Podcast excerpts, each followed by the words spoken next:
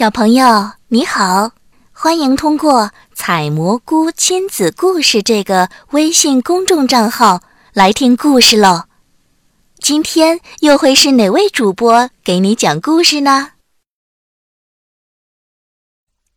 一个有魔力的字。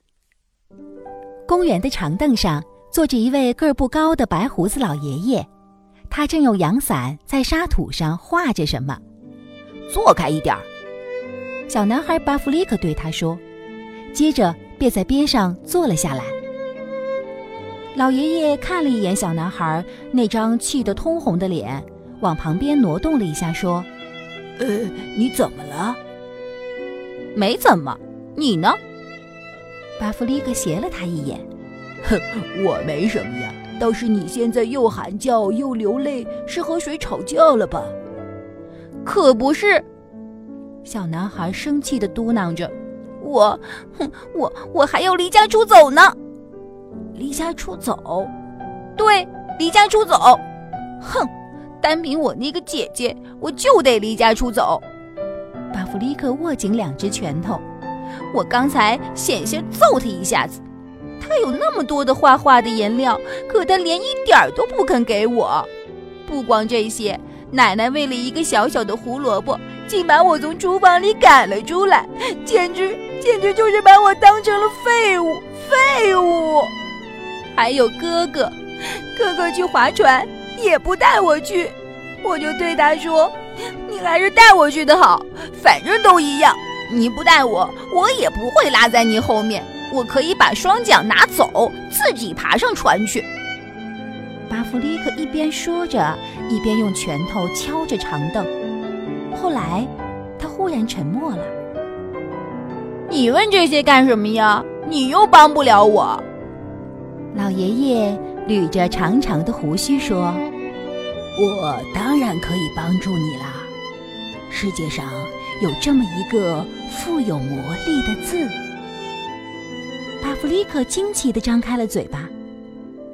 我告诉你这个字，但是要记住。当你和人谈话的时候，应当正视着对方的眼睛，用柔和的声音说出它来。要记住，正视对方的眼睛，用柔和的声音。哦，这是个什么字呢？老爷爷弯下腰来，嘴巴对准小男孩的耳朵，柔软的胡须紧贴着巴弗利克的面颊。他低声地说了一句什么。然后又大声地补充道：“这是一个富有魔力的字，但是千万别忘了该怎样说。”巴弗利克半信半疑地微笑着，跳起来跑回家去。姐姐正坐在桌旁画画，她的面前摆满了各色各样的颜料：绿色的、蓝色的、红色的、黄色的、紫色的。一看见巴弗利克，急忙把颜料归到一堆儿，还用手捂起来。巴弗利克侧着身子走到姐姐身边，轻轻地拉拉她的袖子。姐姐回过头来，只见弟弟注视着自己的眼睛，用柔和的声音说：“姐姐，请给我一点颜料吧。”顿时，姐姐睁大了双眼，她松开了手指。手也从桌上移开了，他很不好意思，低声含糊地问：“你要什么样的？”“我想要点绿色的。”巴弗利克答道。他把颜料握在手中，在房间里转了一圈，就还给了姐姐。他现在不需要颜料，而是一心想着那个富有魔力的字。我到奶奶那儿去。他正好在做饭，看他还赶不赶我走。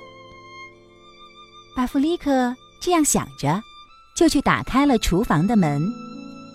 奶奶正在煎香喷喷的油炸包子。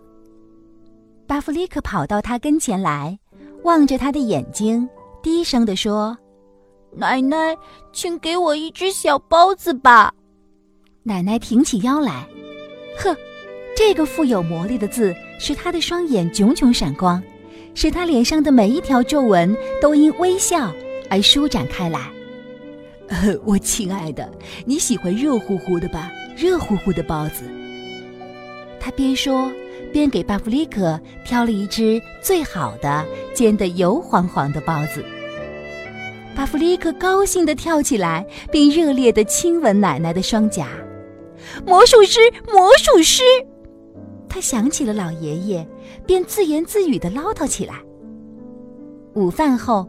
巴弗利克安静地坐在一旁，谛听着哥哥的每一句话。当哥哥说要去划船的时候，巴弗利克把一只手放在哥哥的肩上，低声地请求道：“请带我去吧。”桌旁的人一下子都不作声了。姐姐突然说：“带他去吧，带他去吧。”奶奶也微笑着说：“对，为什么不带他去？当然要把他带去了。”哥哥大声地笑了起来，他温存地拍了拍巴弗利克的肩膀，抚摸着他的头发说：“好，走吧。”巴弗利克一下子跳了起来，跑到街上去了。他想去找老爷爷，可是，在公园里，老爷爷已经不见了。长凳是空的，仅仅在沙土上留下了老爷爷用伞写下的一个字。小朋友们，你们知道老爷爷教给巴弗利克的一个有魔力的字是什么字吗？对啦，就是“请”字。